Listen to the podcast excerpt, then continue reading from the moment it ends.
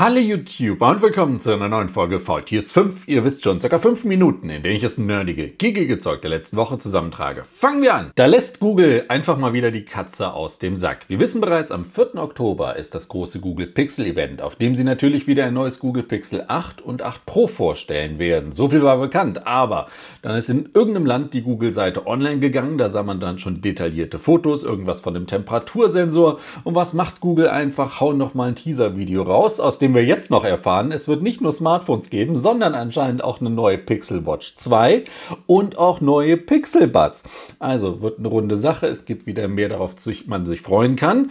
Äh, warten wir nur mal ab, was das Ganze kostet, denn auch da ranken sich die Gerüchte, dass das alles ein bisschen teurer wird, als wir das bisher von Google gewohnt sind. Und wenn wir gerade bei teuren Smartphones sind, am Dienstag ist es ja soweit. Der jährliche Apple iPhone Gottesdienst findet statt. Die neuen iPhone 15er werden vorgestellt. Das Internet wird wieder voll davon sein.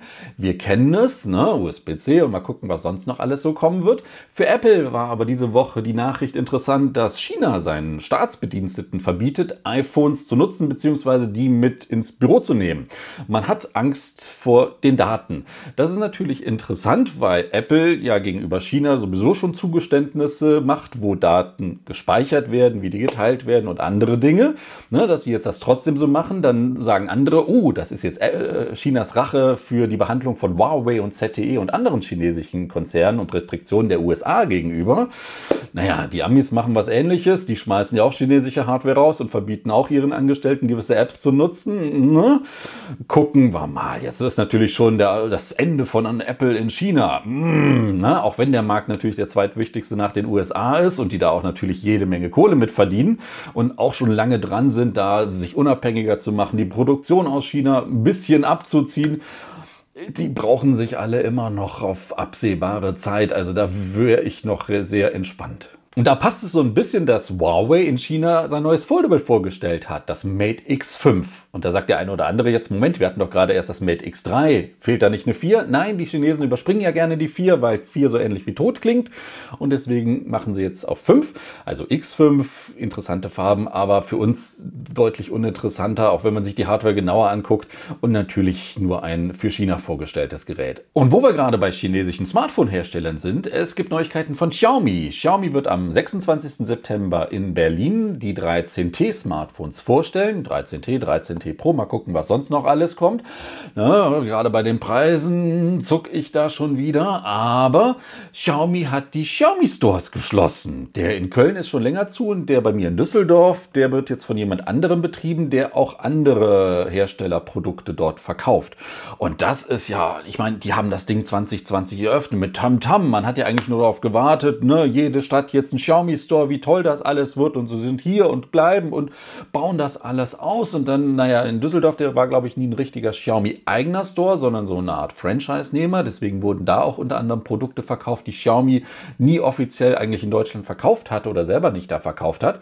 Und jetzt ist diese ganze Strategie puff. Und das lässt echt man hat so das Gefühl, Oppo, Vivo, die haben die rechtlichen Probleme ne? und die ganzen Untermarken verschwinden auch.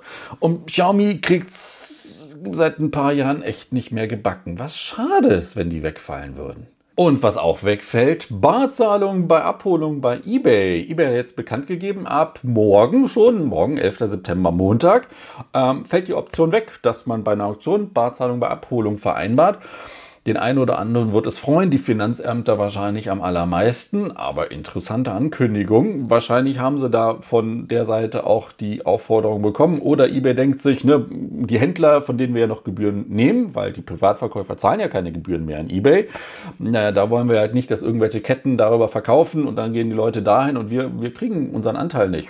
Hm, auf jeden Fall, ne? Wundert euch nicht, gibt's nicht, wird's nicht mehr geben. Was es aber vielleicht geben wird, dass Japan jetzt nach Indien die fünfte Nation sein wird, der in Zukunft eine kontrollierte Mondlandung glücken wird.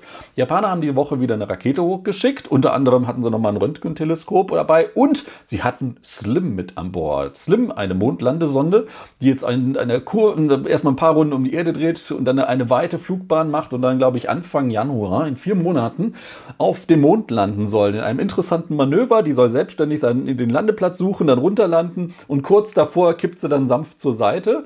Und äh, damit möchten Japaner dann auch auf dem Mond landen und da dann mitspielen. Und äh, ja, wie, wie, wie alle jetzt in den letzten Monaten und Jahren wieder den Mond entdecken.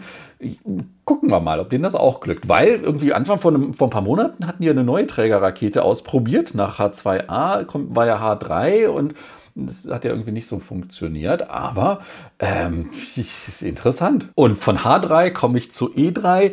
Die E3, unsere große Spielemesse in Kalifornien, die ja jetzt erstmal ein paar Mal abgesagt wurde, hat weitere Probleme. Der Betreiber ist jetzt auch weg. Ähm, das sieht sehr düster danach aus. Ich meine, viele waren ja gerade erst auf der Gamescom, haben gesehen, dass es auch ohne große Hersteller vielleicht auch interessant sein könnte, auch wenn es mal wieder voll gewesen ist. Und dann gab es noch die Gerüchte über das Nintendo Switch 2 hinter vorgehaltenen Händen und sonst wo in Ecken, wo man dann schon mal gucken könnte. Ähm, als jemand, der ja gerade erst von einer großen IFA-Messe zurückgekommen ist, ne, ich glaube schon, dass diese ganzen Messen noch ihre Daseinsberechtigung haben.